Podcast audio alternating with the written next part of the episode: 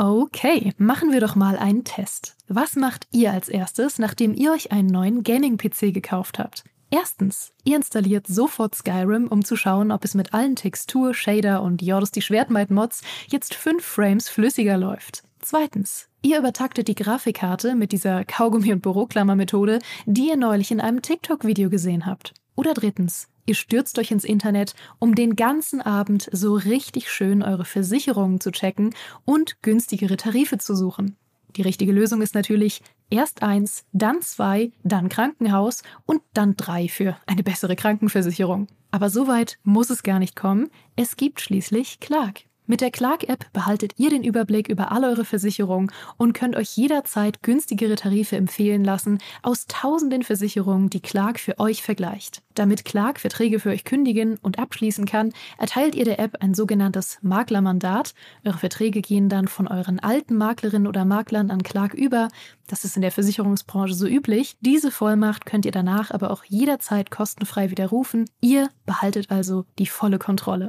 Wenn ihr jetzt eure Versicherung hochleveln wollt, dann holt euch die kostenlose Clark-App, fügt zwei eurer bereits bestehenden Versicherungen hinzu und bekommt mit dem Code Gaming24 sogar noch einen 30 Euro Shopping-Gutschein für eure Lieblingsshops wie Amazon, Mediamarkt und Co. obendrauf. Ach ja, und lasst das bitte mit dem Kaugummi und der Büroklammer. Wer soll denn sonst in Zukunft den Podcast hören?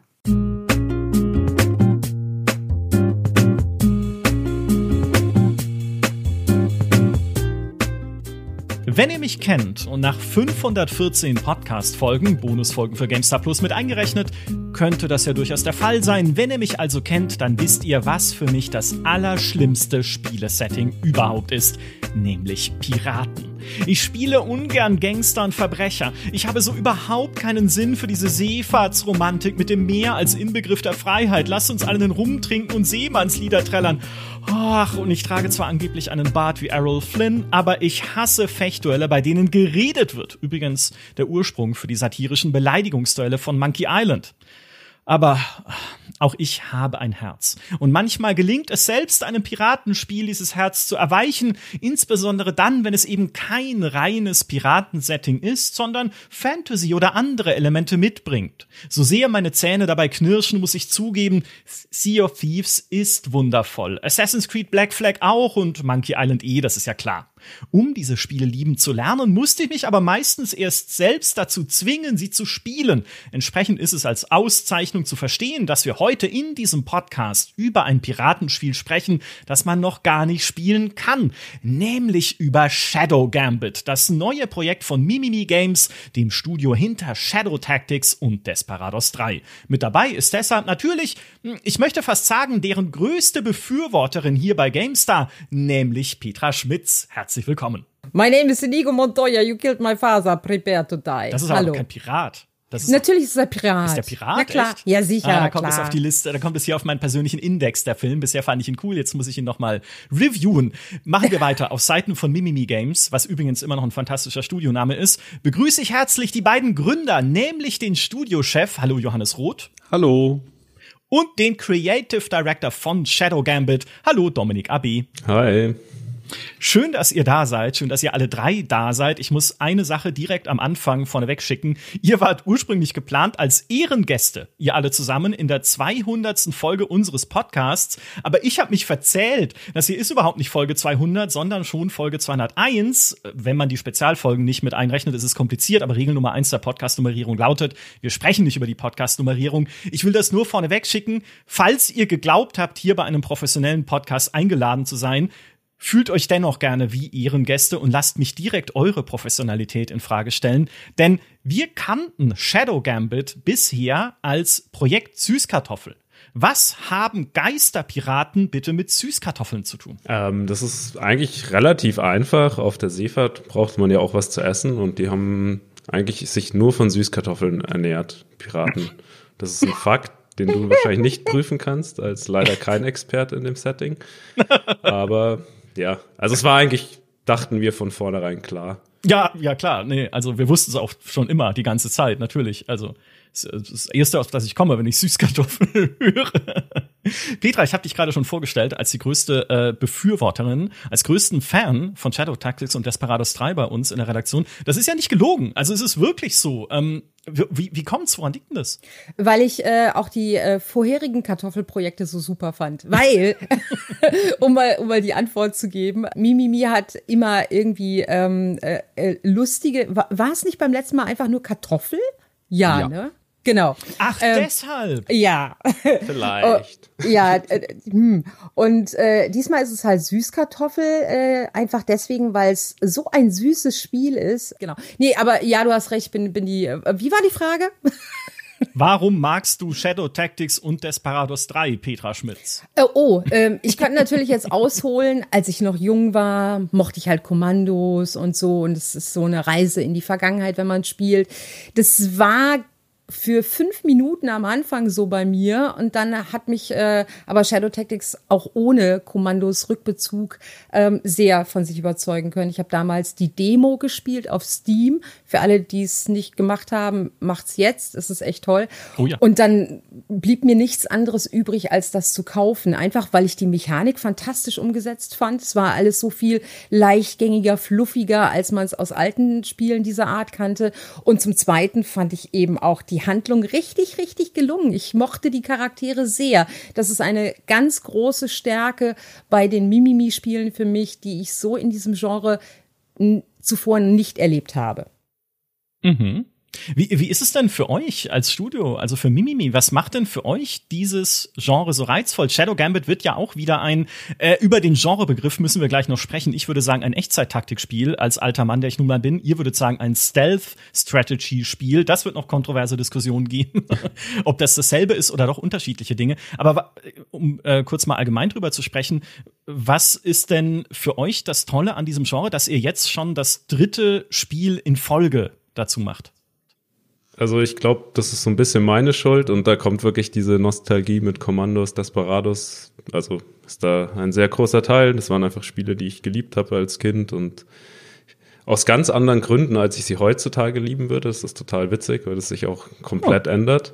Früher war das so das Realistischste überhaupt. Kommandos mit Gegner können sehen und hören. Oh mein Gott.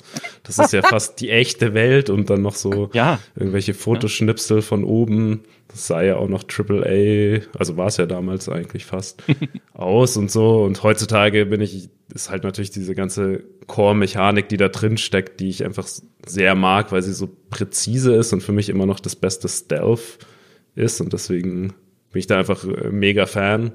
Jetzt wollten wir halt dieses Mal wirklich dieses Genre einfach uns was trauen und da einfach ein bisschen weitergehen. Und deswegen war das jetzt ganz klar, jetzt haben wir es, glaube ich, so gemeistert, was so der Chor davon ist. Und jetzt können wir da diesen Schritt weitergehen, haben uns da auch ja, gezwungen, so ein paar radikalere Sachen, wo wir gleich wussten, okay, die werden uns viele Diskussionen und Kopfzerbrechen bescheren, aber wir wollen diesen Part jetzt, den Pfad jetzt gehen und ja, das war deswegen dann auch wieder total frisch und spannend, einfach wieder an so einem Spiel zu arbeiten.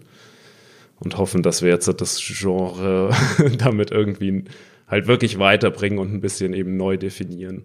Ihr habt ja damals auch bei, bei der Bericht, also wir im Rahmen der Berichterstattung haben ja mit euch über Desperados geredet und ihr habt ja damals schon gesagt, äh, ihr, ihr würdet gerne weg von, von diesen ähm, bestehenden Szenarien. Also sowas wie Kommandos, äh, viel für euch ja ohnehin hinten runter wegen Soldaten, äh, aber eben auch dieses semi-realistische, was, was bisher das Genre bestimmt, eben Piraten, äh, Piraten nicht, sondern aber Cowboys, Wegelagerer und was haben wir noch? Ähm, äh, äh, ja, Ninjas halt, ne? Also alles irgendwie doch ein eher geerdet. Und ich weiß noch, dass irgendjemand von euch, Johannes oder Mo, äh, darüber gesprochen habt, in die Richtung Science Fiction gehen zu wollen oder das als, als, als Plan äh, im Kopf zu haben. Äh, und jetzt ist es die Fantasy geworden. Guck an. Science Fiction? Habe ich Science Fiction gehört? Oh mein Gott. Also wir hatten halt intern verschiedene Pitches und unsere mhm. wirklich Vorgabe war, dass es nicht nur realistisch ist, das Setting, weil wir vor allem ähm, Game Design und Skill Design bei den Charaktern einfach mehr Freiheit wollten und uns da immer oder langsam dann wirklich eingeschränkt gefühlt haben mit dem ganzen realistischen Settings. Das hat man dann wahrscheinlich in Desperados auch schon an der Isabel gemerkt, dass wir da es sehr gestretched haben, wie mhm. weit es noch realistisch ist. Aber da hat, haben wir halt schon einfach gesehen, dass das Potenzial halt riesengroß ist, in diesem Genre mit eben nicht nur realistischen Settings zu arbeiten. Boah, also so ein, so ein Sci-Fi äh, Echtzeit-Taktik slash Stealth-Strategy-Spiel, ich kann das nicht mal aussprechen, Stealth-Strategy-Spiel, das geht einem nicht gut von der, also hm, reden wir gleich drüber. Äh, da, äh, total bin ich, wäre ich, äh, also macht es gerne dann als nächstes. Shadow Gambit ist gut. Ich, ich habe mich tatsächlich jetzt schon ein bisschen darin verliebt, wo ich erste Videoszenen davon gesehen habe und bisschen die Trailer angeguckt und so. Äh, nichtsdestotrotz, ne, behaltet den Gedanken, mal im Hinterkopf. Äh, wir werden in ein paar Jahren darauf zurückkommen. wenn ihr über welche Kartoffelsorten gibt's denn noch? Was könnte das nächste sein? Projekt das nächste ist äh, Projekt Mangold. Ähm, Au. Ich habe nämlich, äh, als ich diese Codenamen äh, entwickelt habe, was äh, innerhalb von drei Sekunden in einem Zug äh, passiert ist, äh, irgendwie mal gegoogelt, was man anpflanzen muss, wenn man zu oft auf einem Feld Kartoffeln gepflanzt hat. Ah. Da stand äh, Mangold unter anderem. Und ich fand, es war ein, äh, ich habe, glaube ich, zu diesem Zeitpunkt noch nie Mangold gegessen gehabt. Jetzt gefühlt äh, liegt er an jeder Ecke. Ähm, ja, aber reden wir in ein paar Jahren über Mangold. Oh, ist es, ist es, äh, um das jetzt aber ganz kurz nochmal aufzugreifen, ist das eine Allegorie auf die Spieleentwicklung, dass wenn ihr jetzt dreimal etwas gemacht habt in ähnlichen, in, in, im gleichen Genre, ne, dass dann wieder was anderes kommen muss, um das Feld fruchtbar zu halten? Das könnte vielleicht so sein, aber ehrlicherweise wissen wir das gerade heute selbst noch nicht. Okay. Wir sind jetzt erstmal froh, wenn Shadow Gambit dann irgendwann rauskommt. Okay, fair enough. Ähm, warum nennt ihr das Stealth Strategy? Ein, ein Wort, das ich, das, das Michael Graf nicht aussprechen kann. Da geht's ähm, mir ähnlich. Da geht's ja, mir ähnlich. wir haben, äh, das ist ja witzig, weil es ist ja, äh, es ist ja alles ähm, eher ein bisschen frotzelig gemeint, muss ich zugeben. Aber für uns hieß dieses Genre von Commandos, von auch einen Desperados immer Echtzeit-Taktik, was natürlich ein sehr trockener alter GameStar-Begriff ist. Ne? Echtzeit, es heißt nicht Echtzeitstrategie, weil ein Strategiespiel haben wir immer gesagt, das ist mit so Basisbau und halt größer angedachten, äh, irgendwie globaleren strategischen Elementen. In dem Fall Taktik, weil man steuert nur einzelne Figürchen. Einmal, es wird schon sehr bürokratisch, wenn ich es mir jetzt hier selber erzähle. Warum, was, was macht, was macht Stealth Strategy für euch fluffiger? Ja, also äh, vielleicht noch mal als Kontext, wir publishen dieses Spiel ja jetzt zum ersten Mal eben auch selbst. Das heißt, wir sind für die ganze Vermarktung und die Kommunikationsstrategie auch zuständig. Und äh, als wir uns am Anfang zusammengesetzt haben, intern, haben wir halt sehr schnell identifiziert, dass das Problem mit unseren bestehenden Spielen ist, dass die dass es da draußen ganz viele Menschen gibt, die diese Spiele nicht verstehen. Also die verstehen weder Echtzeit-Taktik, noch verstehen die diese ganze Quick-Save, Quick-Load-Geschichte. Das, das klingt dann für die immer irgendwie frustrierend. Dabei ist es ja eigentlich genau das Gegenteil. Das ist ja sehr, äh, geht ja sehr fair mit der Zeit der Spieler um das Spiel. Ähm, und dann haben wir eben so ein bisschen drüber geredet, was kann man da alles tun. Da gibt es natürlich viele verschiedene Ansatzpunkte. Aber der Begriff Echtzeit-Taktik, der hat uns wirklich äh, immer wieder gestört, weil es ist halt aus unserer Sicht eher so, dass man unter diesen Taktik, Tactics Games eher sich XCOM vorstellt, also was rundenbasiertes das ist sozusagen der, das erste Bild und dann klebt man davor das Wort Echtzeit, damit das also irgendwie korrekter ist und im Kopf entsteht dazu dann aber nichts. Also äh, ich verstehe ja auch, auf Reddit gibt's dann so oft Leute, die sagen, ah, Shadow Tactics habe ich seit Jahren immer mal gehört, habe ich nie gespielt, jetzt habe ich es mal ausprobiert, das ist ja ganz anders, als ich es mir vorgestellt habe. Ähm, und dann haben wir halt drüber geredet, wie können wir denn das Genre vielleicht auch umbenennen, damit das irgendwie ein bisschen dem aktuelleren Zeitgeist entspricht und haben eben auch festgestellt, dass das äh, der Stealth, also der Schleich-Aspekt äh, äh, den Leuten sehr wichtig ist und ihr dürft gerne Schleichstrategie auch sagen, wenn es besser von der Zunge geht, selbstverständlich. ähm, die These war, äh, dass man, wenn man sagt Schleichstrategie, dass man sich in diesem Moment des durch das Wort Schleichen sozusagen schon eher ein starkes Bild von, ich, ich kriech da halt irgendwo im Dunkeln irgendwie rum, äh, erzeugt wird im Kopf. Und der Strategiepart zieht dann sozusagen ein bisschen die, die Kamera vielleicht nach oben in diese Vogelperspektive, wie sie uns in unserem Genre üblich ist. Und dass daraus mehr entsteht als eben aus diesem recht trockenen Echtzeit-Taktik-Ding. Und dass das vielleicht sogar unsere Community dabei helfen kann, die Spieler auch ihren Bekannten ein bisschen näher zu legen, weil das eben tatsächlich einfach ein Problem ist. Äh, also Kommandos hat halt nicht mehr jeder gespielt. Damals war das auch vielleicht eher sehr schwer und frustig und die Steuerung war kompliziert. Äh, Leute verstehen vielleicht nicht, dass es überhaupt eine Story wirklich in unseren Games gibt und so weiter. Und da wollen wir überall so ein bisschen ansetzen.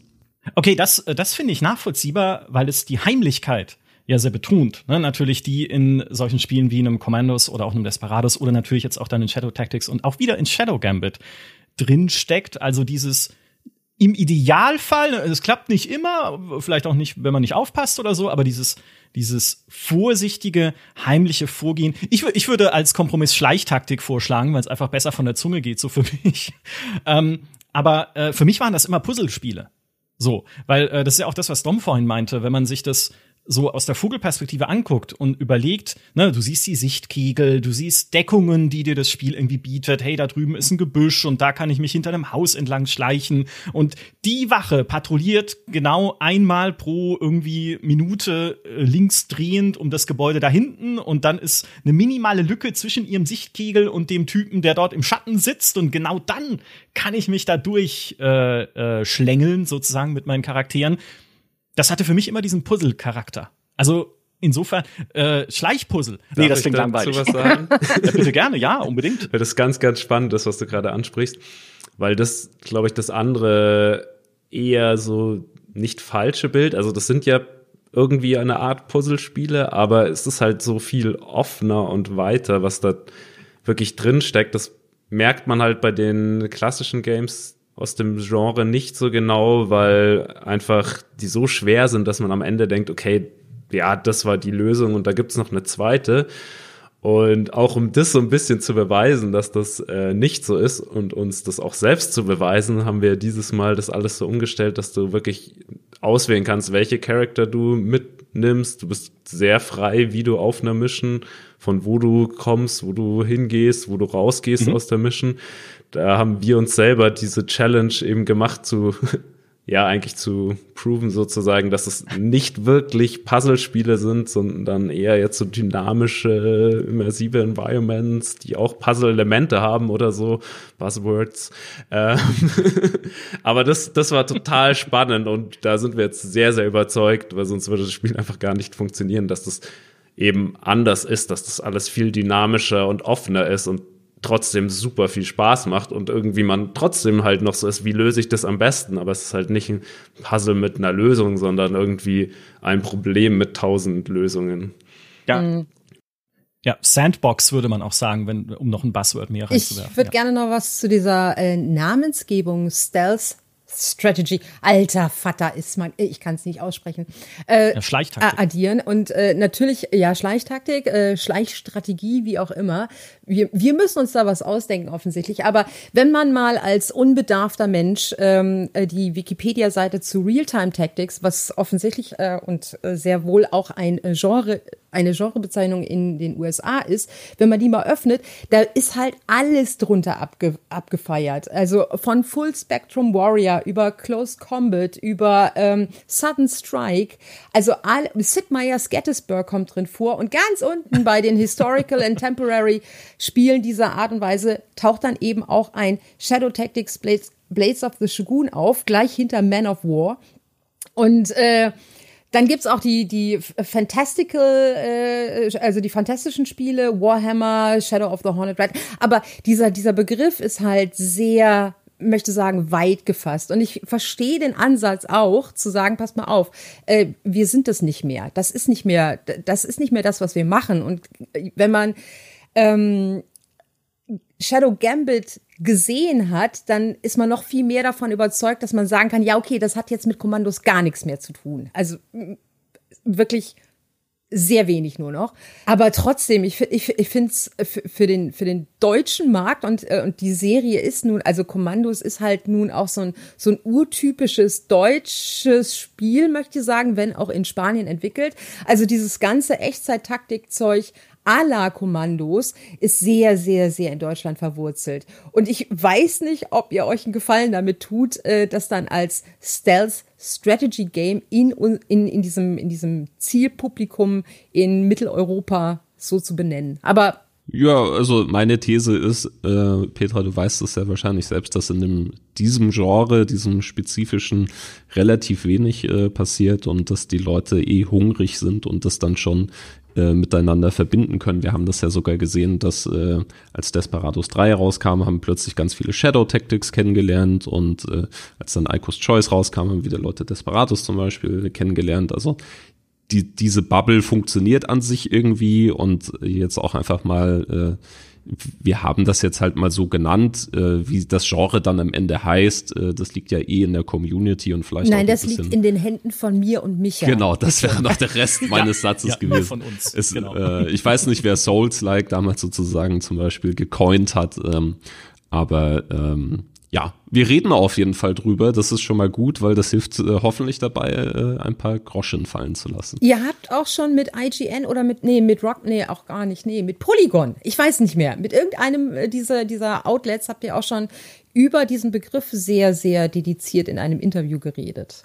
Genau. Rock Paper Shotgun war es. Genau. Rock Paper Shotgun war es, richtig. Äh, ich, ich würde gerne auf etwas zurückkommen, was Dom gerade gesagt hat, was ich sehr zentral finde, jetzt auch natürlich für Shadow Gambit, nämlich diese Sandboxigkeit. Ne? Ihr sagt, ihr wollt den Leuten mehrere mögliche Spielweisen geben, ihr wollt ihnen natürlich mehrere mögliche Charakterkombinationen geben, die man auf eine Mission mitnehmen kann, also so, dass nicht mal gesetzt ist, wen genau und äh, ich dabei habe und wessen Fähigkeiten ich dann einsetzen kann. Wie sehr drehen denn eure Level-Design-Leute durch dabei, all das möglich zu machen in diesen Missionen. Ja, also am Anfang sind die sehr durchgedreht und es war halt wirklich auch was, wo wir sagen mussten, okay, funktioniert das wirklich? Was sind so Archetypen an Skills, die man dann doch immer braucht? Und das war schon eine sehr, sehr spannende Phase, bis es dann irgendwann so Klick gemacht hat und es dann auch irgendwann so ein bisschen so eine Erkenntnis kam. Also klar, unsere Leute sind super erfahren in dem Genre und irgendwann war es dann so, ja, ich kann doch einfach fast so ein bisschen wie früher einfach sehr coole Situationen designen, die Interaktionen haben, wo es Timing, Windows etc. gibt und das funktioniert dann auch immer noch mit fast allen Charaktern eben nicht gleich gut, aber das ist auch was sehr Cooles. Das ist halt manchmal das eine, eine Situation ist mit dem Character-Set halt total einfach sozusagen, aber mit dem nächsten ist sie halt wieder sehr schwer und die nächste mhm. Situation, da ist es dann wieder genau andersrum. Das hat man nicht mehr so in der Kontrolle, aber irgendwie so ein, so ein cooles, coole Interaktion von Gegnern, die keine Ahnung, coole kleine Dialoge haben, irgendwelche sinnvollen kleinen Animationen und sich über irgend, ja, irgendwas Cooles halt im Environment machen, was halt auch eine Dynamik hat mit Movement etc. Das funktioniert dann erstaunlich gut auch wieder mit den anderen Charaktern und dann ist natürlich auch sehr viel, wie man halt das ganze Environment designt und da gibt es ja auch sehr viele Abwechslungen. Aber es war schon sehr, sehr anspruchsvoll am Anfang und mussten wir auch weil die Charakter waren ja auch noch nicht fertig und wir wussten jetzt auch noch nicht, welche Art von Skills funktionieren jetzt perfekt. Das war schon ein langer Weg dahin zu kommen, dass man dann irgendwann sagt, so, cool, jetzt haben wir es raus, jetzt funktioniert's und wird schon auch noch sehr spannend, wie das dann ankommt, weil klar, jetzt haben wir einfach weniger Kontrolle. Ja. Wie testet ihr das denn? Also, wenn ihr jetzt äh, natürlich so eine Sandbox gebaut habt, müsst ihr ja auch gucken, genau wie du sagst, ne, funktioniert das überhaupt? Wenn ich jetzt äh, Set X von Charakteren dabei habe, die einfach an einer Stelle nicht weiterkommen, weil sie sich nicht als Fass verkleiden können, um mal hier völlig aus der Luft zu greifen, einfach mal Fähigkeiten zu erfinden, die ihr hoffentlich notiert und ins Spiel einbaut. So, aber äh, äh, wie testet man das? Also ist es ein permanenter Testprozess jetzt schon während der Entwicklung oder müsst ihr am Ende irgendwie ganz viele Leute in einen Raum schütten, die einfach alles ausprobieren müssen? Also wir haben das sehr viel intern regelmäßig getestet. Das haben wir jetzt auch bei dem Projekt zum ersten Mal so richtig gut geschafft, dass auch jeder gespielt hat, auch weil wir einfach unsere praktisch Zwischenversionen jetzt halt einigermaßen stabil immer rausbekommen haben, weil du brauchst ja auch was, was testbar ist und nicht die ganze Zeit um die Ohren fliegt. Da haben wir sehr, sehr viel intern gemacht und haben dadurch sehr viel eben gelernt.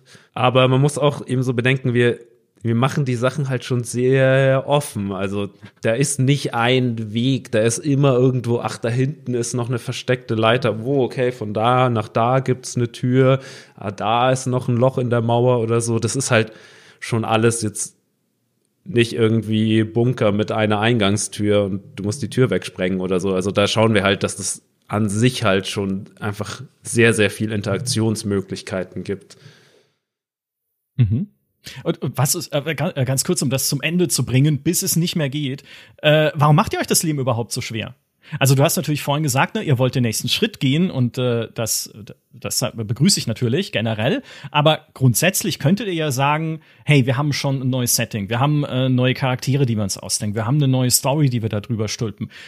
Was ist der Vorteil davon, jetzt den Leuten auch noch diese Freiheiten und diese Kombinationsmöglichkeiten zu geben. Also das ein Grund war wirklich, dass wir halt selber auch excited sein wollten. Wir wollten jetzt halt nicht das dritte Mal jetzt halt, wir können es perfekt, sondern wir wollten einfach auch echt eine Challenge haben.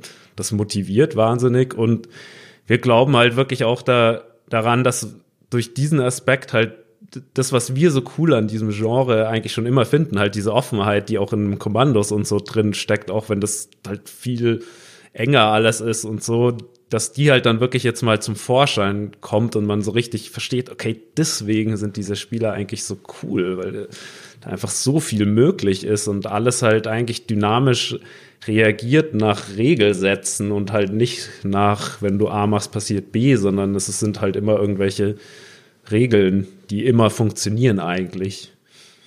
Und mhm. das wollten wir damit schon auch sehr in den Vordergrund stecken. Also ja. bringen und hoffen, dass da muss ich, mehr Leute. Da muss ich auch noch mal einhaken. Ja. Ähm, vielleicht ein bisschen weniger mechanisch und ein bisschen primitiver, aber ähm, wenn ich das Spiel spiele und äh, ich, leg, ich, ich wähle sozusagen aus, wie ich an diese Insel anlege, also wo mein Startpunkt ist und habe so ein bisschen Briefing zu der Mission gehabt, diese eigene Entscheidung treffen zu können und dann eben auch sozusagen diese Insel zur Verfügung zu haben, so ein bisschen eben als Spielplatz, aber um dort auch meine, meine eigene Erfahrung einfach zu erleben mit den Charakteren, die ich jetzt mitgenommen habe. Ähm, das ist für mich wirklich als Gamer auch ein geiler Moment. Also das macht es irgendwie so, ich fühle mich da immer ein bisschen clever, ja. Äh, das ist ja auch in dem Spiel auch verankert. Wir nennen das intern immer diesen Mastermind-Moment. Also wenn man so, ein, so, eine, so eine knifflige Kopfnuss, wie wir es immer äh, sagen, gelöst hat, äh, dann fühlt man sich ja irgendwie sehr toll, ja, weil das ist ja auch gar nicht so leicht. Ähm, und das ist jetzt für mich eher noch mehr geworden und es ist eben mein, mein eigenes Ding, das ich da durchziehe und mir macht das einfach sehr viel Spaß. Also ich finde, das äh, zieht schon mal noch mal auf ein anderes Level. Ja, das, da würde ich sagen, das ist auch mein Bingo, denn das ist ja äh, etwas, was man unter anderem als Player Expression bezeichnet, bekannt aus Halo zum Beispiel, ne? meinen eigenen Weg zu finden durch einen Level. Äh, in Halo zum Beispiel ne, fahre ich mit dem Jeep oder laufe ich oder gehe ich durch den Tunnel oder laufe ich da drüben rum, wo diese paar äh, Covenant-Viecher stehen oder sowas. Ne? Also Freiheit zu geben den Leuten, macht es einfach sehr viel befriedigender, ein Puzzle zu lösen oder gelöst zu haben. Genau wie du sagst, ne? weil dann komme ich mir einfach cleverer vor oder es, es befriedigt mich auch mehr, eine eigene Lösung gefunden zu haben, als es einfach nach Bauplan gelöst zu haben. Sie beim Lego bauen, ich weiß nicht, Johannes, ob du das kennst, aber ich weiß, dass du auch ein Lego-Fan bist, deswegen, aber ich, ich, es ist okay, nach Bauplan zu bauen. Ne? Also ich baue gerne Sachen nach Bauplan zusammen. Es macht mir Spaß, das beruhigt mich, das hat so ein bisschen Meditationscharakter. Aber ich mag es noch mehr, wenn es klappt. Es klappt nicht immer, weil ich nicht genügend Teile dafür habe. Aber ich mag es noch mehr, selber etwas zu bauen und entstehen zu sehen. Und wenn es dann später fertig ist und tatsächlich stehen bleibt und cool aussieht, dann ist es noch mal eine Nummer befriedigender, als es halt irgendwie so nach dem, nach dem vorgefertigten Weg gemacht zu haben. Absolut. Ähm, ich hätte noch eine Frage zu den, ähm, zu den Figuren, die wir bisher aus Shadow Gambit kennen. Habt ihr euch am Anfang einen Kopf darüber gemacht, ähm, wie ihr möglichst smooth in diese in diese Andersartigkeit reinkommt, sowohl für die Leute, die es jetzt sehen, als auch für die Leute, die, die es dann irgendwann mal spielen können, dass die Skills von den drei Charakteren, die wir jetzt kennen, sehr, sehr, möchte sagen, sie sehen Sie sehen witzig aus, sie sehen cool aus, aber sie sind sofort visuell klar einzuordnen. Das und das passiert und sie sind auch recht nah an dem, was man eben so braucht, um, um gutes Setup zu haben, um Setup zu haben in, in, in einem Spiel wie äh, Shadow Tactics oder eben Shadow, Shadow Gambit, um bestimmte Situationen lösen zu können. Also Ablenkung, schnelle, ähm, schnelle Tötung, äh, Überbrückung von, von Distanzen und so weiter und so fort. Habt ihr so eine Progression sowohl jetzt in der, in der äh, Promo-Geschichte äh, als auch eben dann im Spiel drin, um die Leute möglichst sanft an eure hoffentlich maximal bekloppten Ideen für weitere Crewmitglieder heranzuführen? Ja, also das ist schon äh, sehr absichtlich, dass wir jetzt mit diesen Charaktern anfangen und auch vor allem F4, also unser Main Character, die muss halt sehr stark sein und sehr schnell verständlich sein. Das ist mhm. da ganz, ganz wichtig. Und da wird es bei anderen Charaktern eben schon teilweise sehr kompliziert. Das war auch dann unsere Lieblingssituation, wenn immer die Leute waren so, ah, ich verstehe einfach diesen Charakter nicht. Und dann der nächste so, hä, das ist doch der beste Charakter, den wir je hatten. Was hast du denn?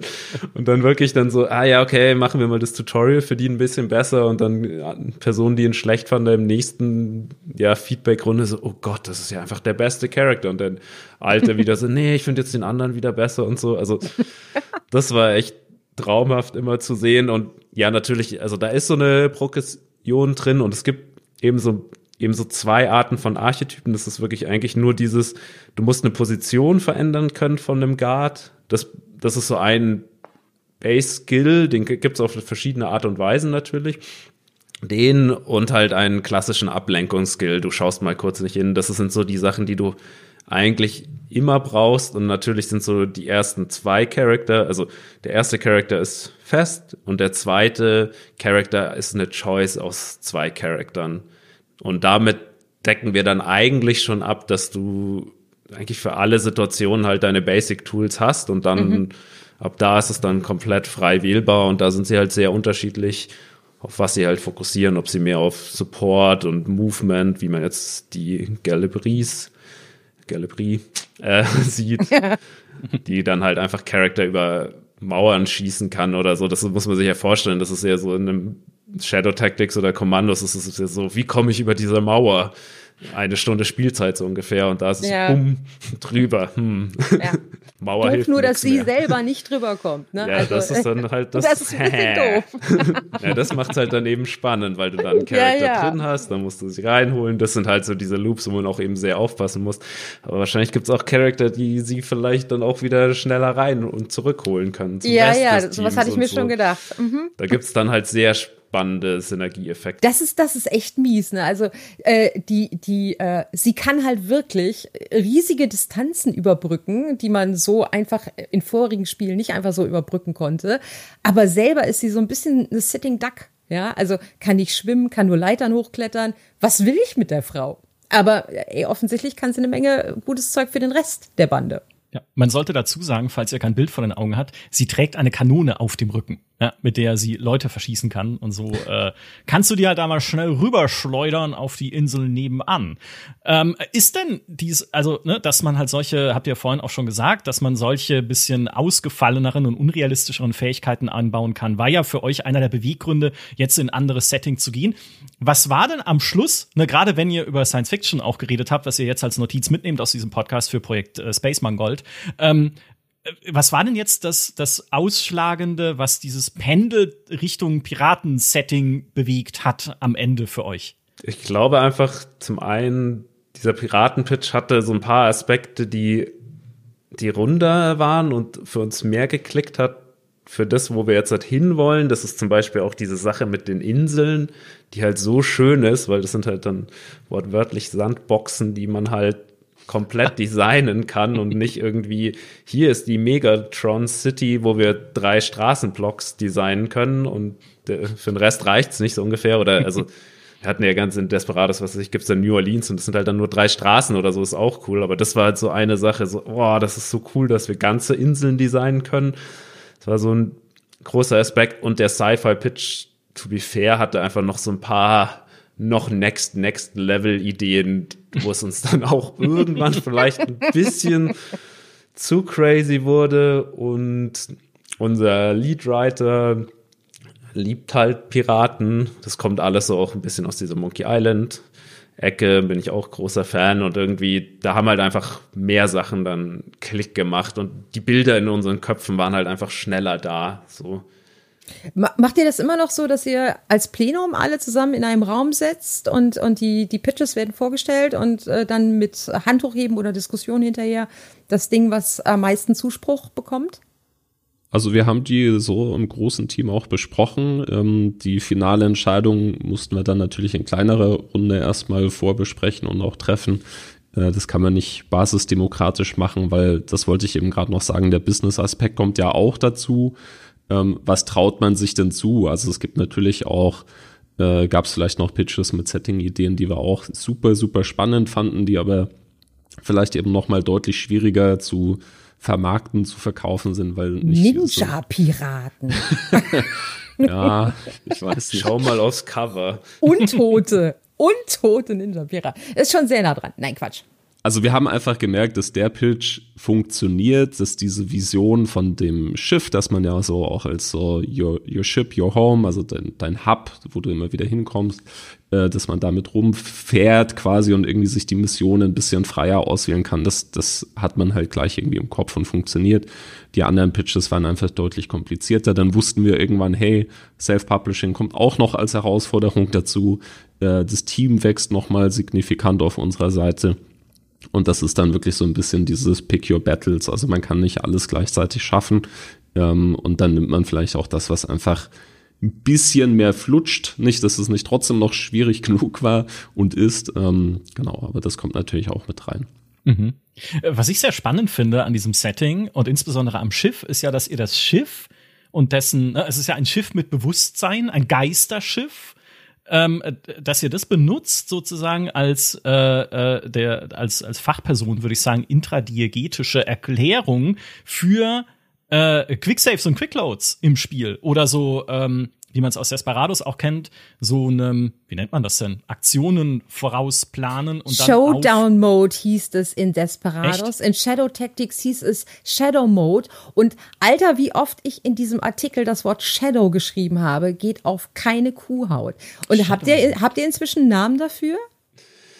Ich glaube, es ist der Ghost Mode dieses Mal. Der Ghost Mode, okay. der Ghost Mode. Ja, und das, das ist das Schiff, ne? Das Schiff kann das. Ich will gerade nicht meine Hand ins Feuer dafür legen.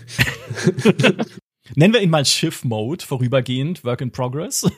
Aber wie kann das, also ist, ist es wichtig für euch, dass in, ich meine, theoretisch muss man ja Quicksave und Quickload nicht erklären. Ne? Dass ich F5 drücke, dann wird gespeichert und F6 und ich, oder was auch immer, oder F9 und ich komme wieder dahin zurück. Acht. Wow, okay, vielleicht sollten wir mal einen eigenen Podcast machen, welche F-Taste der Quickload äh, offenbar sein muss. Ich wusste nicht, dass es so umstritten ist.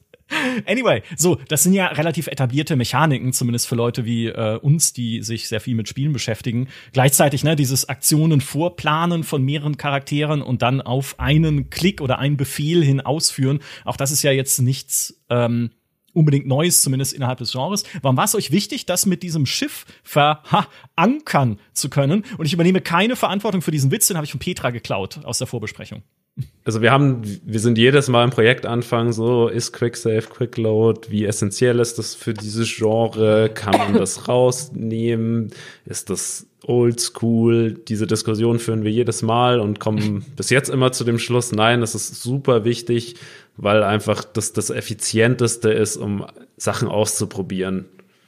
Du bist so, hey, ich versuche mal das, ich save hier und lad, wenn es halt nicht geklappt hat und mach das, wenn ich lustig bin, zehnmal und hab den komischen strategischen Käse ausprobiert, der mir so in den Kopf gekommen ist, aber hatte halt Spaß und löse es dann total simpel oder keine Ahnung. Das finde find ich halt super essentiell einfach an diesem Genre und wir haben aber schon gemerkt, dass das halt bei Leuten auch teilweise halt die abschreckt, weil das ist dann so, hä, ist das dann noch wirklich so eine Challenge, wenn ich immer laden kann? Ist das nicht total veraltet, etc. Kann ich komplett nachvollziehen, die Kritik. Also ist jetzt nicht so, klang jetzt ein bisschen blöd. Aber deswegen wollten wir das halt auch halt mehr feiern, embracen sozusagen und haben uns gedacht, okay, es ist cool, wenn wir das einfach wirklich in diese Welt integrieren, weil dann ist es einfach ein Teil davon und haben dann uns halt auch diese Challenge gesetzt, wie können wir das halt maximal nutzen in unserer Mechanik und ja auch dann in der Story, wo wir jetzt halt, halt noch nicht spoilern. Aber es gibt so ganz simple Dinge, total daran liebe, wenn du halt, keine Ahnung, letzt halt sechsmal an der Stelle und dann sind halt die Player-Charakter so, hey, jetzt schaffen wir es aber wirklich mal, so go, go und können dann halt auf einmal ja, dein, dein Spiel als Spieler irgendwie so kommentieren. Und das ist irgendwie total cool, wenn das halt passiert. Und man, man muss es nicht so verstecken. Und man kann halt auch darüber reden, was das halt bedeutet. Und ja, das ist sehr cool. Es ist, ist irgendein Moment weniger wert, weil ich dieses Tool jetzt hatte und immer sage, ich mache das aber so lange, bis ich so perfekt habe, wie ich will, anstatt dass ich irgendwie aus, aus dieser Situation irgendwie noch was richten muss oder so. Das sind ja zwei sehr valide Sachen, wie man auch im Leben umgehen kann oder so. Mhm. Okay, man kann nicht laden. ähm, aber so auf einer anderen Ebene. Und das ist total spannend, sowas zu, ja, wirklich dann auch auf Story-Ebene auch zu thematisieren und so. Das, das, das finde ich super spannend irgendwie. Das ist zwar ein Sublayer teilweise, wenn es um diesen Aspekt geht, aber da, da passiert einiges. Also ich finde es, ich glaube, das wird ganz groß mhm. dadurch. mhm. Ihr, ihr, könnt es aber damit nicht abschaltbar machen, ne? Also, äh, wie du vorhin, ich, ich bin ja, ich gelte ja auch als großer Saves-Kammer, also ich liebe es. Ich brauche meinen Quick-Save, Quick-Load, äh, egal auf welchen Tasten, ne, um jetzt keine Kontroverse hier äh, loszutreten. Aber wenn du jetzt Leute hast und ne, ich verstehe das auch, die sagen, na ja, aber ich will, schau mal, mach mir doch einen hohen Schwierigkeitsgrad, wo, de, wo es es nicht gibt, ne, wo ich so richtig, wie damals bei Hitman, kein einziger Safe-Punkt in der ganzen Mission, wenn ich am Ende irgendwie Mist baue und äh, irgendwie betäubter Gegner entdeckt wird, Pech gehabt. Ne? Fängst du halt von vorne an, Freund. Aber ich will's mir ja selber, also ne, wenn ich es mir selber einstellen kann, dass ich mir das geben möchte, ist vollkommen okay. Aber das geht ja dann nicht, ne? Wenn es in der Story verankert ist, kannst du ja nicht sagen, das Schiff hat einen schlechten Tag oder so. Ähm, äh, das ging aber theoretisch schon, finde ich. Und zwar, ja, du, du schaltest ja traditionell, so wie ich es verstanden habe, diese Challenge-Modes, also ähm, wo man das halt irgendwie vielleicht einstellen kann im Hardcore-Mode. Äh, man kann von Anfang an das auch schon so spielen, aber warum nicht einfach wegmachen oder eben durch eine Challenge äh, ausrufen, indem man sagt, okay, kein Quick Save, kein Quick Load für dich äh, und nur dann äh, kriegst du halt die, die Challenge und dann sagt das Schiff halt nichts. Ne? Also ja, also es ist auf jeden Fall möglich. Also ist ja nicht, dass in jeder Mission die Story ist, ich speichere jetzt. Was? Sehr gut, sehr gut. Es passiert, to be fair, aber nicht in jeder Mission. Ja, gute Story, aber. ja, Hammer. ich speichere jetzt, sprach das Schiff und speicherte. Ähm, so, und jetzt habt ihr ja schon äh, zwei Spiele gemacht in diesem Genre mit Shadow Tactics und Desperados 3. Und wir haben ja auch schon drüber geredet, wie ihr den Schritt weiter gehen wollt, indem ihr das mehr öffnet und sandboxiger macht. Gab es denn noch andere Lektionen, die ihr jetzt aus euren vorherigen Spielen gelernt habt und in Shadow Gambit einfließen lasst? Auf jeden Fall. Ich würde sagen, was so die Art der Produktion angeht, haben wir sehr viel, glaube ich, dieses Mal hoffentlich besser gemacht. Also wirklich, worauf wir fokussieren, wo, wann wir auf was fokussieren, etc. Da muss man sagen, dass Desperados 3 schon sehr herausfordernd war, vor allem durch diese Art der Cutscenes, die wir da gewählt haben. Auch wenn man wahrscheinlich jetzt von außen betrachtet, ist man so, äh, ist doch nicht AAA, keine Facial Animations, ist doch nur so ein paar Püppchen, die da rumlaufen. Das ist leider trotzdem sehr, sehr aufwendig und muss sehr lange geplant werden, hat hier ganz viele Prozessschritte, wenn man da ins Motion Capturing geht, ins Voice Recording, das muss ja dann sehr früh alles passieren, etc.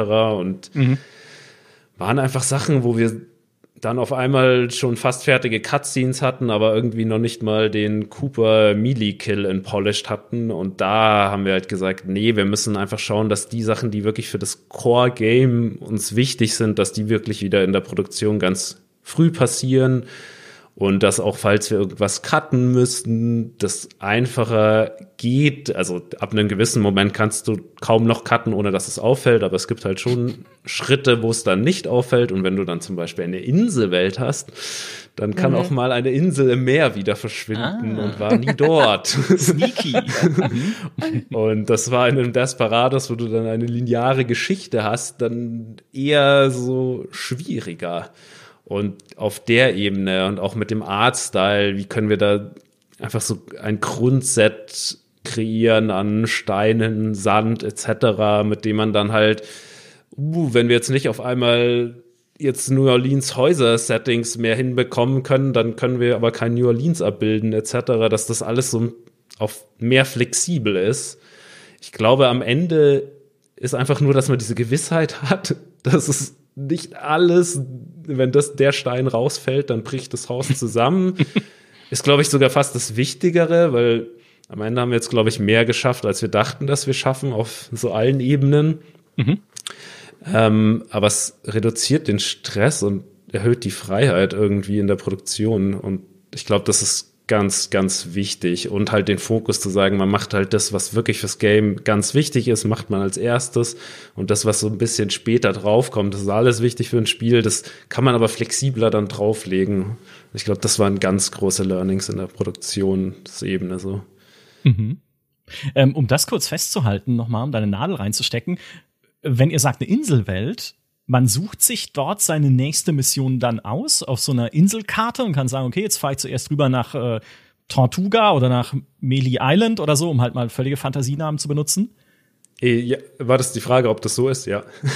ja, das, das wäre die Frage. ja, okay. Also es ja. gibt praktisch, das unlockt auch ein bisschen natürlich mit irgendwelchen Milestones, aber es unlockt dann recht schnell eine recht große Karte mit einigen verschiedenen Inseln, und auf den Inseln gibt es dann auch verschiedene Missionen, je nachdem, wie groß die Insel ist.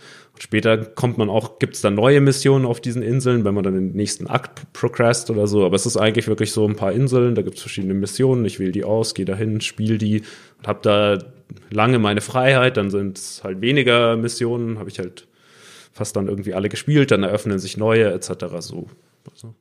Das klingt nach einem riesengroßen Spiel. Also im Vergleich jetzt mit äh, den Vor äh, Vorgängern, Anführungsstriche oben, Anführungsstriche unten, andersrum, unten oben. Ähm, wie, viele, wie viele Missionen hatte Shadow Tactics? 12, 13? 13. Ich glaube, ja. Ich glaube auch. Ne? Und, Und Desperados war, war doch auch ähnlich gelagert. Ja, das war, glaube ich, eine mehr. Ja, aber wie viele gibt's denn dann? Ich meine, klar, ihr werdet mir keine Zahl sagen, weil das noch nicht in eurer äh, Promo-Mappe äh, für heute steht. Aber äh, wie viel, also das muss ja signifikant viel größer sein dann. Also es wird auf jeden Fall mehr als doppelt so viel sein, aber man darf es ist halt ein bisschen eben anders, ein bisschen cleverer. Du musst halt nicht sagen, ich mache eine neue Insel, musst dafür unbedingt eine ganze neue Karte designen. Mhm. Das ist ja das, wie wir sagen, du kommst auf eine Insel und da gibt's mehrere Missionen und so. Da ist halt eben mehr Flexibilität da und ja, und die Missionen sind nicht immer drei, vier Stunden am Stück lang. Das muss man, also wenn es euch um Spielzeit geht, war das Ziel eigentlich ähnlich äh, wie unsere vorherigen Spiele sozusagen, sowas zu erreichen. Ähm, Replay-Value und so muss man dann eh immer noch mal schauen. Wir sind eh sehr schlecht darin, vorab zu wissen, wie lang das Spiel wirklich wird. Meistens wird es deutlich länger als original geplant.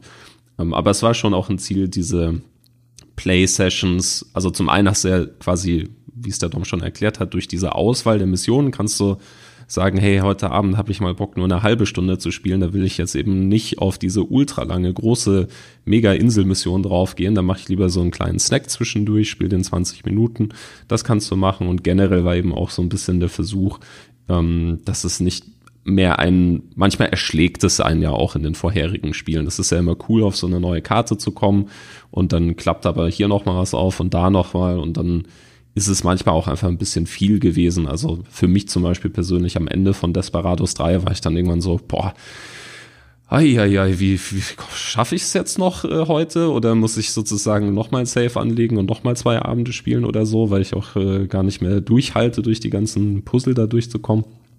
Und ich glaube, das ist diesmal einfach ein bisschen besser äh, verteilt und man hat ein bisschen mehr Auswahlmöglichkeiten. Das ist ja aus meiner Sicht auch zum Beispiel was, äh, um jetzt nochmal Elden Ring zu nennen, äh, was, was das ja auch äh, sozusagen so cool macht, dass ich es mir dort auch viel besser einteilen kann, ob ich mal kurz, ob ich mal lang spiele, ob ich die richtig harte Challenge nehme oder halt irgendwas so ein bisschen snackigeres. Äh, oh, das jetzt als Headline, ja? Also ähm, äh, Shadow Gambit, das Elden Ring aus München. Das Elden Ring der Schleichtaktik. Ja. ja, es ist gekauft. Sofort. Ja. Nehmt sofort. Eine Sektkorken-Headline nennen wir das auch, weil man immer die Sektkorken knallen hört. Bei uns im Hintergrund, wenn ihr sowas sagt.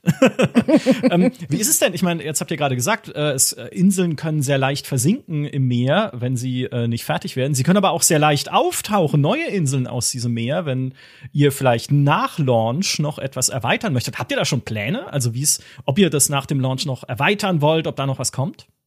Ja, also es, man muss ein bisschen ausholen, weil ich finde das Thema ein bisschen lustig. Ich habe irgendwann mal äh, dem Heiko geschrieben, äh, so im Shadow Tactics Rahmen, ähm, dass ich es irgendwie absurd finde, dass also DLCs zum Beispiel ja eher kritisiert werden auf vielen Seiten von den Gamern, aber wir für unser Spiel sozusagen eine der Top-Anfragen ist, wann kommt denn endlich der neue Shadow Tactics DLC?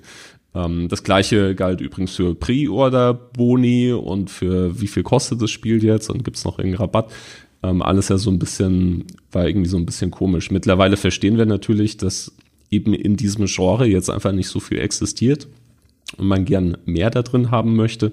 Kenne ich ja zum Beispiel als gebeutelter Nintendo-Spieler auch. Äh, weiß nicht, äh, da kommt irgendein Mario raus, das ich total geil finde und 100% durchspiele und dann gibt's halt die nächsten tausend Jahre wieder kein cooles neues Mario. Und ich hätte gerne ein DLC dafür gehabt. Äh, so, und ich glaube, so geht's halt vielen Leuten auch mit unseren Spielen. Deshalb äh, ist das auf jeden Fall was, worüber wir nachdenken. Es ist jetzt noch nicht wirklich konkretisiert. Ähm, es bietet sich natürlich eben, wie du es schon richtig gesagt hast, auch deutlich besser an, auch mit der Crew, die man vielleicht erweitern kann. Ähm, also wollen auf jeden Fall, äh, warum auch nicht. Äh, da gibt es sicherlich sehr coole, sehr coole Ideen, die wir noch haben und die es jetzt nicht einfach so mit ins Spiel alle reinschaffen können. Man muss ja irgendwie eben auch mal fertig werden. Ähm, aber das hängt natürlich auch alles ein bisschen vom Erfolg des Spieles ab, äh, ob das sinnvoll ist und so weiter. Das werden wir dann beobachten und äh, im Idealfall gibt es noch viele Abenteuer, die man da noch später auch noch erleben kann. Ja, schön. Ich dachte, du sagst jetzt Kostüm-Lootboxen. Nein. Hallo? Also, äh, nein, ihr dürft uns drauf, drauf festnageln, dass es keine Free-to-Play In-App-Premium-Währung äh, Oh. gibt oder so in diesem Spiel. Aber Kostüme sind natürlich trotzdem schon spannend, weil das ist ja schon auch was, was cool ist. Aber wir wollen sie jetzt halt nicht für 20 Euro das Stück verkaufen. Nur 15 Euro. ähm, ich, ich, ich, ich hätte mal, eine, ich hätte, ich hätte da mal eine Frage. Und zwar, ähm, habt ihr mal darüber nachgedacht, weil in just diesem äh, Genre, also in diesem Subgenre des äh, Echtzeit-Taktiken, ähm, gibt's sowas ja nicht, nämlich den Multiplayer. Also jetzt mal abgesehen von Koop, äh, das ginge, aber so ein, so ein Versus-Multiplayer, ist euch sowas schon mal durch den Kopf gekommen, äh, gegangen? Insbesondere jetzt, wo ihr die Experten auf dem Gebiet seid.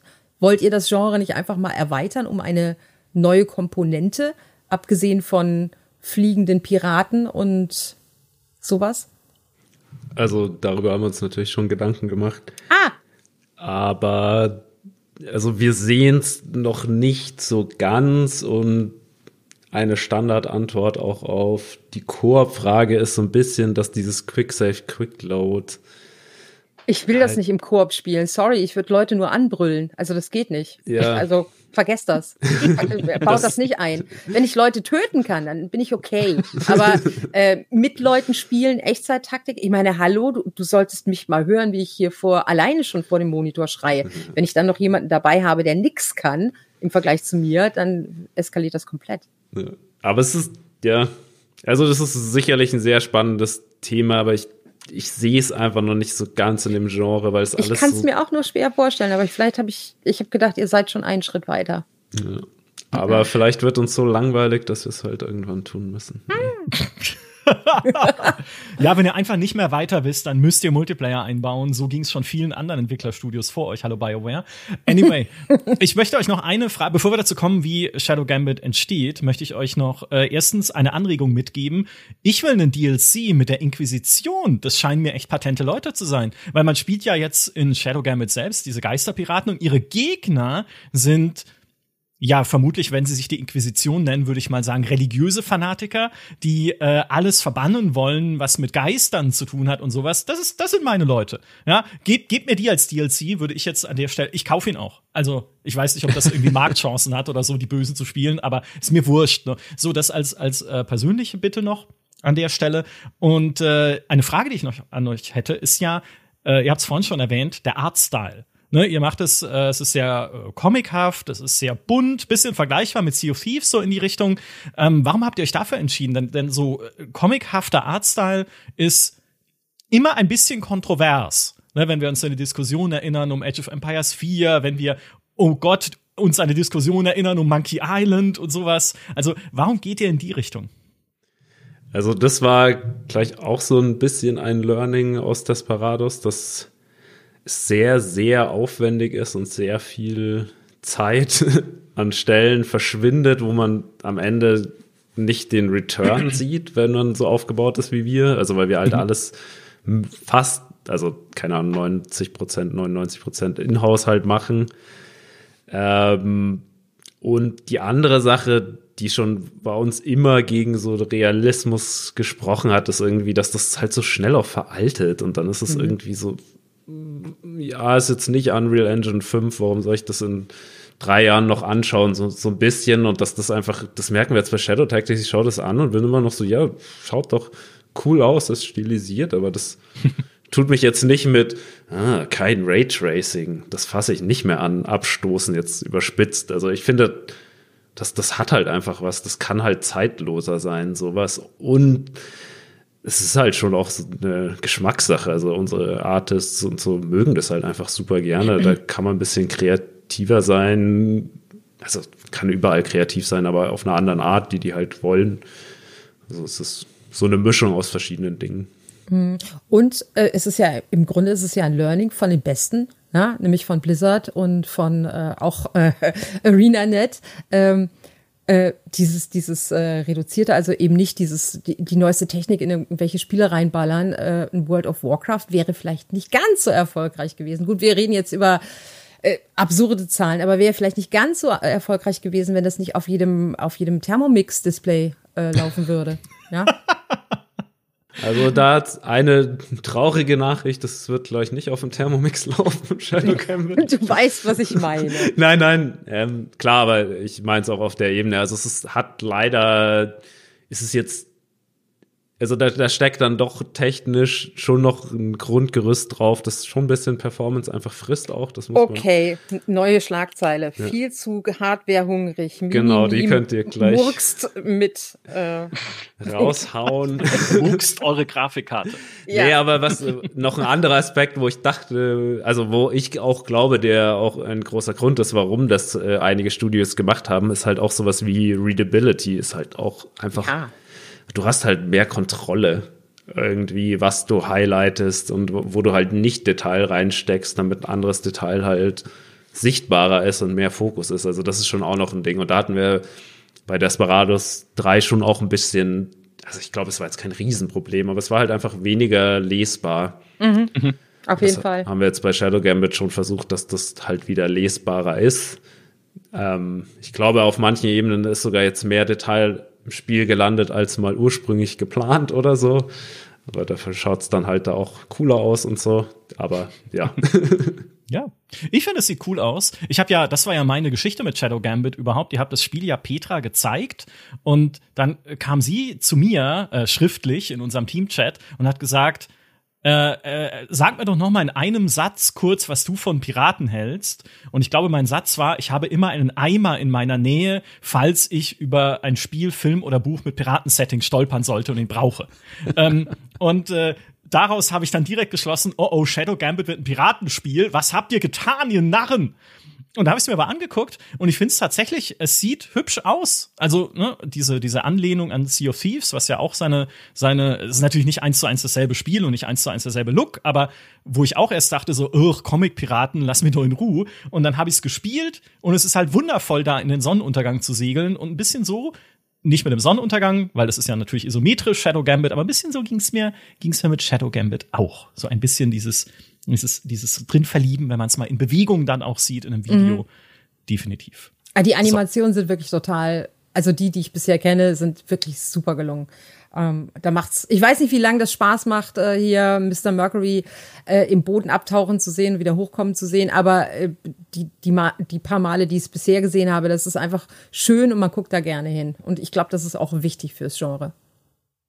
Jetzt äh, haben wir es vorhin schon gesagt, ihr produziert Shadow Gambit ja ohne traditionellen Publisher. Es gibt einen Ersatz dafür, das ist Kowloon Knights, darüber sprechen wir gleich. Aber wie kam es denn dazu? Wie warum habt ihr euch entschieden, auf einen herkömmlichen Publisher zu verzichten?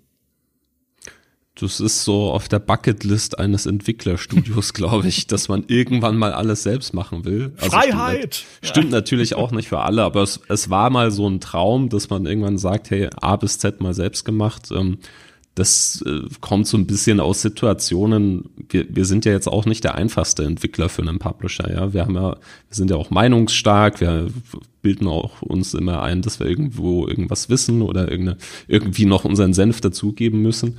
Und dann gibt es natürlich dann entsprechende Situationen, äh, wo es also der Publisher sagt, wir machen es jetzt eher, also ich rede jetzt vor allem, das möchte ich vielleicht nochmal klarstellen, nicht über kreative Entscheidungen im Spiel, sondern eher um den Part Vermarktung, wo der Publisher halt sagt, hey, den Trailer machen wir jetzt eher so und wir hätten halt eine andere Idee gehabt, aber die wird ja dann nicht umgesetzt. Das heißt, man weiß immer nicht so, ja, war das jetzt wirklich eine Schnapsidee und Gott sei Dank, der Publisher hat uns alle gerettet vor dem Untergang oder war unsere Idee eben vielleicht doch auch cool oder vielleicht sogar besser und das wollten wir halt irgendwann mal ausprobieren und ähm, das war dann wirklich, ähm, ja, das war eine schöne Fügung, dass diese äh, Förderung von Deutschland für Games äh, zustande kam und genau dann gestartet ist, als wir sozusagen auch loslegen wollten, dass dann eben Kowloon Knights uns noch entsprechend was dazu gegeben hat, dass aber eben auch Mimimi in der Lage ist, als Unternehmen da auch einen signifikanten Beitrag mit zu investieren durch äh,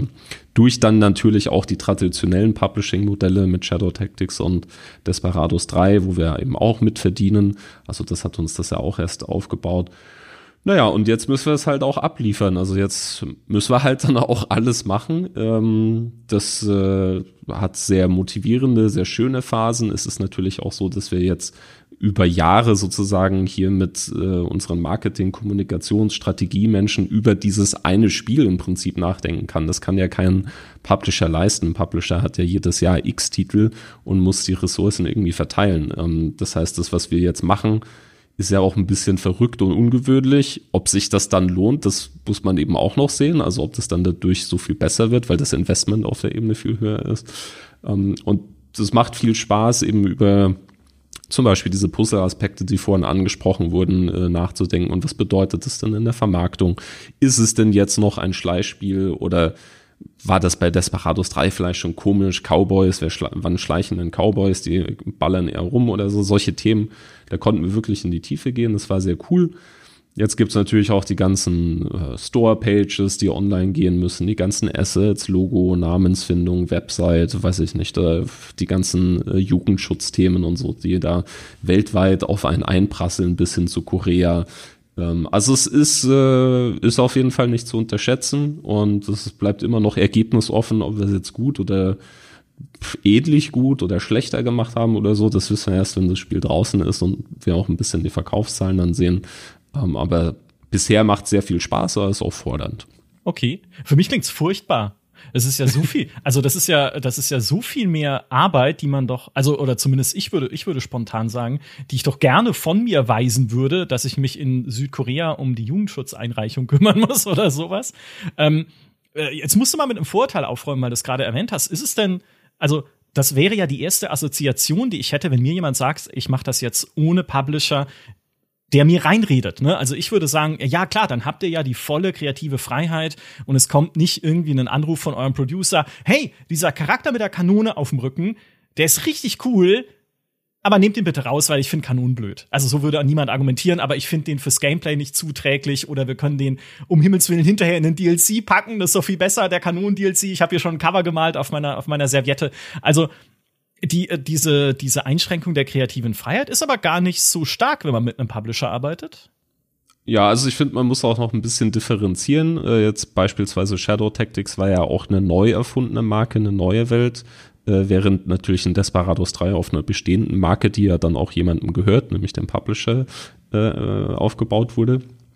Und äh, in beiden Fällen, aber also ich kann das sogar für sozusagen die Zusammenarbeit mit Ravensburger, als wir noch Mobile Games gebaut haben, äh, bestätigen, ist eigentlich sehr viel kreative Freiheit da. Es ist auch das Verständnis dafür da, dass genau dieses äh, eigenartige Reingrätschen, ob das dann aus Selbstverwirklichungsgründen kommt oder warum auch immer, dass das oft eher Widerstand erzeugt und dann auch nicht rund wird. Also wir haben da keine Horrorgeschichten zu erzählen und ich kenne tatsächlich auch aus unserem sozusagen Entwicklerumkreis äh, keine Fälle mehr, wo das so wirklich äh, diesen Horror-Stories, die man da mal irgendwo mal gehört hat, äh, irgendwie entspricht. Also das haben die Publisher verstanden. In der Regel ist ja auch so, dass der Publisher sich ein Entwicklerstudio aussucht. Da geht ja auch mit einem großen Investment und einem Risiko in das Thema rein, wo ja auch ein Vertrauensverhältnis da ist, dass dann eben dieses Studio auch das tut, was es halt ja auch tun soll, nämlich das bestmögliche Spiel da zu entwickeln.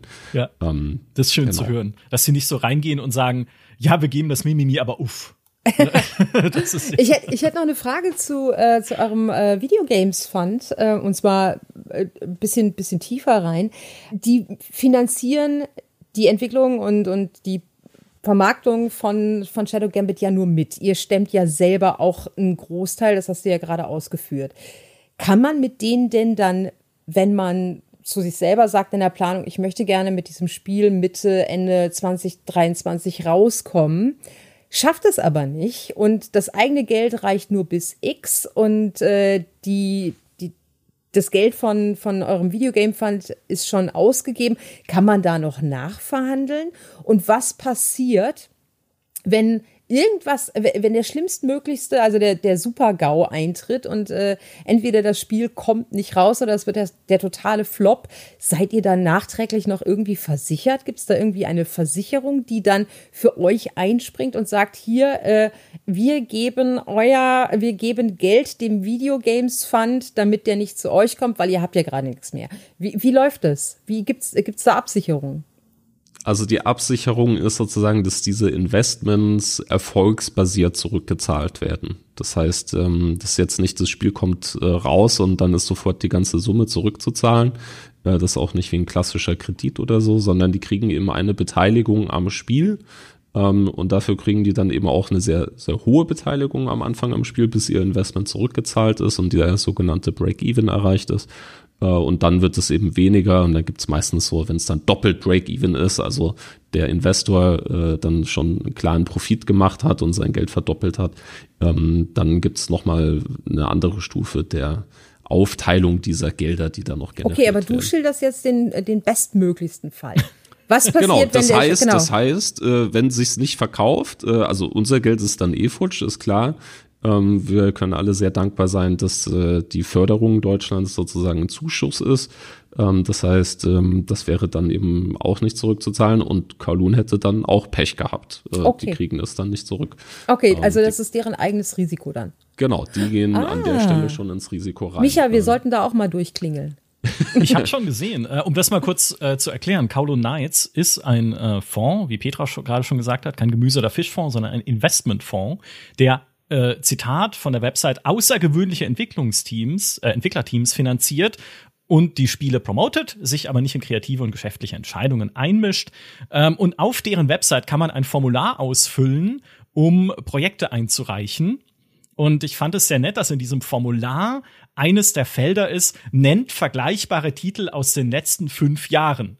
Ja, eure halt, ne? Also, wenn ihr jetzt Shadow Game mitmacht, dann trägst du halt da ein Shadow Tactics und Desperados 3 und rate mal, wer die entwickelt hat.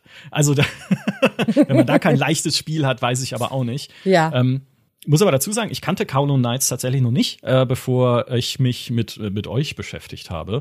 Und äh, deren Portfolio ist tatsächlich äh, stetig wachsend und durchaus interessant. Also die haben unter anderem die äh, mitfinanziert Sifu, dieses Martial Arts Actionspiel. Sie haben Scorn mitfinanziert, dieses First-Person-Horrorspiel, äh, was letztes Jahr durch die Nachrichten geisterte. Spiritfarer äh, waren sie mit dran, diesem äh, Boot-Adventure, von dem unter anderem Heiko ein großer Fan ist und von diesem Entwicklerteam, das hinter Spiritfarer steckte, unterstützt Kowloon jetzt auch das nächste Spiel gleich. Sie haben das neue Spiel von äh, Fumito Ueda, dem Schöpfer von Shadow of the Colossus, Ico und The Last Guardian, ne, an den sie gemeinsam mit Epic äh, sozusagen äh, unterstützen und finanzieren. Also das ist jetzt keine Pommesbude, äh, mit der ihr da zusammenarbeitet. Nee. Aber wie kamt ihr denn auf die Idee, auf die zuzugehen? Äh, ich würde jetzt gerne sagen, dass das ein total genialer Plan war und der perfekt aufgegangen ist, aber die Wahrheit war so. Äh, ich hatte den vor einigen Jahren schon mal geschrieben, da kam eine eher ich sag mal, unfreundliche Antwort oh. zurück. ähm, also da hatten wir schon Shadow Tactics entwickelt und dann hieß so, ja, äh, jetzt erklärt mal, was Shadow Tactics ist. habe ich gesagt, das Spiel ist halt draußen, wir wollen über das nächste reden. Und ja, das reicht uns nicht. Ähm, die Person arbeitet da mittlerweile nicht mehr, aber da ist sozusagen der Kontakt eigentlich dann nie zustande gekommen und es war dann eher Zufall, dass ähm, bei einem Business-Event namens EGBG, äh, keine Ahnung, European Games Business Gathering oder sowas, ähm, Kowloon wieder dabei war. Da ausgedacht. ja, ja, Games-Events und ihre tollen Namen. Ähm, es hatte, da hat man quasi so eine Art Mini-Social-Plattform, wenn man an so einem Event teilnimmt. Das war dann auch, glaube ich, im ersten Lockdown oder so. Das heißt, es war das erste Mal, dass sowas komplett online stattfand und dann siehst du halt, wer ist auch auf diesem Event und kannst so 30 Minuten Slots buchen. Und äh, da war eben Kowloon auch wieder dabei und dann hat man das halt nochmal probiert und dann fing das Gespräch so an. Aber wir hatten ja gar nicht damit gerechnet, dass das zustande kommt, ähm, basierend auf dieser ersten Kontaktaufnahme, aber auch basierend auf der Tatsache, dass es einfach ein sehr hohes Budget ist, das wir brauchen, dass wir Self-Publishing jetzt für dieses Spiel noch gar nicht angedacht hatten, sondern eben dann vielleicht mal für die Zukunft. Ähm, tja, dann hat man sich irgendwie doch gut verstanden und dann kam das so zusammen und es ist natürlich schon so, auch wie ihr sagt, ich, also Games entwickeln ist schon ganz schön risikobehaftet, da kann sehr viel schiefgehen. Man weiß so oft eben erst recht spät, ob es wirklich Spaß macht und so. Man sieht das bei allen großen, wirklich, äh, also Ubisoft hat viel Geld und man sieht ja gerade auch wieder, wie schwer es ihnen fällt. Also ich habe da höchsten Respekt davor. Ich glaube, unser Projekt ist jetzt im Risikomaßstab, den man in, der, in, in diesem Medium ansetzen kann, eher weiter unten angesiedelt, weil es ja ein Team ist, das sozusagen spezialisiert auf dieses Thema ist, trotzdem eben auch ein paar innovative Dinge tut, wo man dann nicht weiß, klappt das oder klappt es nicht. Ähm, ihr habt sicherlich auch noch einige Fragen, wie sich ein paar von den Sachen dann auswirken werden.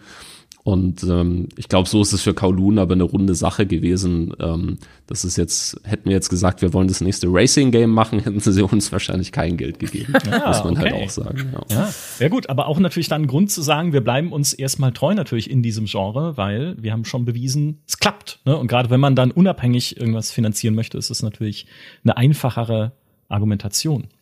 Äh, wie ist es denn, wenn man so einen klassischen Publisher hat? Dann hat er ja, zumindest wenn es ein großes Unternehmen ist, oft auch noch Unterabteilungen, auf die man zugreifen kann. Ob das jetzt irgendwie ein Team ist für Concept Art, ob das ein Team ist, was einem helfen kann mit äh, Spielegrafik, mit der Engine irgendwie umbauen oder wie auch immer. Ne? Also so quasi interne Dienstleister eventuell, auf die man zurückgreifen kann. Das könnt ihr ja jetzt nicht. Ne? Ihr habt ja in dem Sinne kein Publisher. Könnt ihr denn alle Aufgaben, die jetzt zu so einer Spieleproduktion wie Shadow Gambit gehören, intern bei euch abdecken? Also jetzt auch nicht riesiges Studio, muss man dazu sagen, für alle, die Mimimi nicht kennen. Oder holt ihr euch auch externe Dienstleister dazu? Ja, wir holen uns auch einige externe Dienstleister dazu. Bei ein paar Sachen sind wir, glaube ich, ungewöhnlich. Ich glaube, es wäre üblicher, dass zum Beispiel im Thema 3D-Grafik, also die wirklich im Spiel landet, mehr outgesourced wird an Dienstleister. Das machen wir faktisch gar nicht jetzt gerade. Ähm, dafür haben wir natürlich Leute, die uns vielleicht beim Logo helfen, die bei uns, die uns bei diesen Key Art Assets, also die, sozusagen die Box-Cover-Grafik helfen, die uns bei den Trailern helfen. Ähm, das können wir nicht alles äh, selbst stemmen und das liegt ja auch daran, selbst wenn wir vielleicht die Zeit hätten, sind wir ja nicht immer die Experten in jedem Gebiet. Ähm, also klassische Themen wie Übersetzung, ja, okay, äh, ja. Sprechervertonung äh, und so werden natürlich auch outgesourced. Genau. Ich dachte, ihr macht das alles selber. Okay. ich dachte, Petra wollte das Schiff sprechen, eventuell. Ja, ja. Mhm. Ja. Mit sächsischem. Äh, äh, ja, äh, unbedingt, ne? Also, sobald irgendwie ein Dialekt vorkommt, wenn der nicht sächsisch ist, spiele ich das nicht. Von Baldur's Gate lernen heißt Siegen lernen. Nein, Moment, wir hatten das auch bei Desperados 3. ja, wir wollen das nicht vergessen. Da gab es auch Dialekte, die aber hinterher entfernt worden sind, nachdem ich gesagt habe, was zum Kuckuck war, glaube ich. Und es haben bestimmt auch ein paar andere Leute gesagt. Das wusste ich gar nicht. Echt, du hast Dialekte aus, aus Desperados 3 rausgeklagt. Ich, ich weiß nicht, ob ich der aus. Vielleicht war ich das Zünglein an der Waage, aber äh, das dürfte auch schon jemandem anderen vorher aufgefallen sein, dass das nicht so geil ist. Es war eine der, der, der kreativeren Ideen, die wir mal hatten. Ja, da merkst du, Kreativität zahlt sich nicht aus. Ja. äh, wie ist es denn generell für euch? Ich meine, ihr seid kein großes Studio. Ne? Ihr seid Indie, jetzt noch mehr Indie denn je zuvor, natürlich finanziert von diesem Fonds, aber doch für euch selbst verantwortlich. Zugleich leben wir in nicht nur in der Gaming-Branche wirtschaftlich doch recht äh, turbulenten Zeiten und unsicheren Zeiten mit diversen Krisen, Kriegen und sonst was auf der Welt. Wie geht's euch denn damit? Also, wie ist es denn jetzt generell so ein Indie-Studio zu sein und reicht euch Shadow Gambit da als Projekt aus für eine sichere Zukunft erstmal? Oder plant ihr schon andere Sachen oder macht ihr noch andere Sachen nebenher? Nee, wir machen tatsächlich äh, nur Shadow Gambit. Also Icos Choice kam ja sozusagen noch raus, äh, als wir schon in Shadow Gambit gearbeitet haben. Das war aber eher auch so eine Übergangsphasengeschichte. Auch ja, da wolltet ihr die großen Sandbox-Maps ausprobieren, ne? Das habe ich gemerkt. Ja, vielen Dank auch. Und äh, nee, also äh, Mimimi ist ein Studio, glaube ich, das sich eben auch dadurch auszeichnet, dass wir immer einen sehr klaren Fokus auf ein Thema haben, das hat Vorteile. Ich glaube, dass die Qualität der Spiele dadurch steigt. Es hat auch Nachteile. Äh, Last Tinker kannst du heute noch nicht auf der Switch spielen, obwohl das jetzt kein so große, großer Aufwand mehr wäre. Aber wir schaffen es halt einfach nicht, weil wir eben sagen, das Wichtigste ist eben das neue Projekt und darum kümmern wir uns. Ähm, Hi, wie geht's uns damit? Also den Plan dafür haben wir ja irgendwann, weiß ich nicht, ist der Ende 2020 oder so entstanden. Ähm, da kann man noch nicht voraussehen, wie alles läuft. Das waren ja auch eigenartige Zeiten jetzt. Äh, grundsätzlich geht's uns damit gut. Der Plan läuft soweit. Äh, das Geld ist ja sozusagen am Anfang macht man ja was aus und dann kommt es auch und dann muss man halt gucken, dass man fertig wird. Ähm, nachverhandeln, weil du es vorhin gefragt hast, ähm, das möchte man natürlich vermeiden, aber auch das kann natürlich immer eine Option sein, wenn es nötig ist, muss man die Gespräche führen. Also es ist jetzt nicht so, dass wir eben alle mit dem Porsche hier rumfahren können. Äh, wir sind ein stabiles Unternehmen, wir können uns auf die Sache konzentrieren, für die wir hier arbeiten und die uns Spaß macht. Das ist, glaube ich, erstmal das Wichtigste. Und wie das Spiel dann läuft, müssen wir halt sehen. Jetzt muss eben erstmal die Ankündigung positiv verlaufen. Das wird unser erster großer Datenpunkt. Bis jetzt ist ja alles äh, sozusagen sehr reduziert. Wir können es ja kaum einschätzen. Und dann ist natürlich die große Frage, was wird eben aus Projekt Mangold, was wird es dann werden und wie geht es da weiter? Da darf man auch nicht zu lange warten. Also man kann jetzt nicht den Release einfach komplett abwarten und dann mal schauen, was das nächste Spiel wird, sondern muss dann schon ein bisschen vorher drüber nachdenken. Also es bleibt schon herausfordernd auch als Indie-Studio. Wenn es klappt, wenn Shadow Gambit sehr gut läuft und das hoffen wir natürlich, dann kriegen wir diesmal natürlich deutlich mehr Geld einfach, weil äh, eben kein traditioneller Publisher mit drin ist in dem Deal. Ähm, und eben auch durch die Förderung ist dann möglich, dass wir die Marke und so behalten. Das heißt, dann ist natürlich eine andere, das Potenzial für die Wertschöpfung ist einfach viel höher. Es könnte so ein Befreiungsschlag werden, dass man dann vielleicht als Unternehmen sagt, Mensch, Shadow Gambit läuft so gut, das finanziert einfach dieses Team. Wir müssen jetzt gar nicht Fremdfinanzierung reinholen fürs neue Spiel most likely wird es halt wie immer irgendwie schwierig und irgendwo dazwischen sein und Graustufenbereiche haben und äh, ja, da muss man dann halt immer sich drum kümmern. Das ist dann mein Job.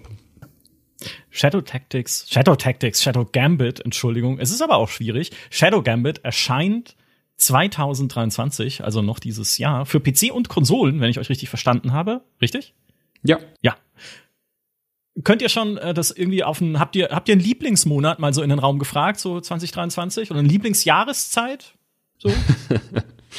nee, wir haben eigentlich, eigentlich haben wir nur äh, leichte Depressionen, wenn wir über dieses Jahr nachdenken. Also, ich meine, gut, irgendwie Zelda und Hogwarts Legacy sind schon mal so ganz kleine Themen und was nicht sonst noch alles kommt. Ja. Wir haben so ein bisschen das Bauchgefühl, dass jetzt so eine Welle an Spielen kommt, die also die letzten zwei Jahre durch Remote Office und die ganze Pandemie-Geschichte eher verschoben wurden, dass da jetzt alles so ein bisschen sich in diesem Jahr bündeln wird. Das ist natürlich nicht ganz ideal. Man möchte ja auch ein bisschen das Spiel irgendwie veröffentlichen, wenn die Leute äh, sozusagen auch Nerven dafür haben und Zeit und Ressourcen. Unsere Freizeit ist sehr beschränkt.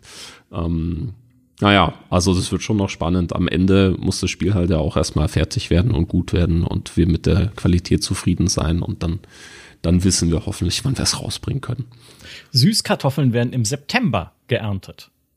Weiß ah. ich zufällig. Ja, also das nur als so, als ne, man kann ja muss ja nicht muss für euch jetzt nichts heißen, aber ich lasse den Fakt hier einfach mal so im Raume stehen und sage vielen Dank an euch, dass ihr heute bei uns zu Gast wart und natürlich auch an dich Petra, um über Shadow Gambit zu sprechen, das neue Spiel von Mimimi Games, wir werden hier allerspätestens dann wieder zusammensitzen in diesem Podcast, nachdem dann der Inquisitions-DLC für Shadow Gambit erschienen ist, der ist ja jetzt gesetzt, um über Space Mangold zu sprechen, euer nächstes Projekt. Und pass auf, ich sehe es vor mir, das wird so ein, so ein, es wird auch ein Schleichspiel, aber aus der Ego-Perspektive, das wird so ein Thief in Space, wo du so ein, so ein Space-Meister-Dieb spielst, der in so Luxusschiffe ein, eindringen muss und er hat so einen Computer dabei, mit dem er die Zeit anhalten kann, ähm, um, äh, um quick zu safen.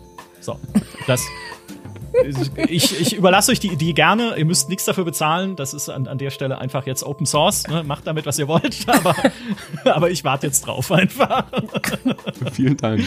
Ganz vielen Dank, Johannes. Äh, ganz vielen Dank, Dom. Und lieben Dank, Petra, dass ihr heute bei uns wart. Und auch natürlich, wie immer, vielen Dank an alle, die uns zugehört haben. Macht's gut und bis zum nächsten Mangold. Tschüss.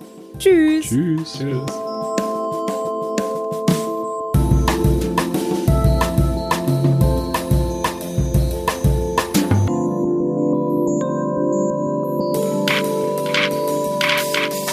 Ja, das äh, finde ich, das ich tatsächlich sehr nachvollziehbar. Schleichtaktik. Schleichtaktik ginge für mich gut, äh, gut von der Zunge, aber da kann man ja nochmal. Oh, entschuldigt mich kurz. Äh, Moment, den Satz sage ich nochmal. Haha, Moment. Keine Angst, das Internet ist noch da, aber auch eine Katze. Nimm mal weg. Ist mal raus. Schleicht die auch. Schleicht dich, sage ich. Ja, hat sich angeschlichen. So. Hui.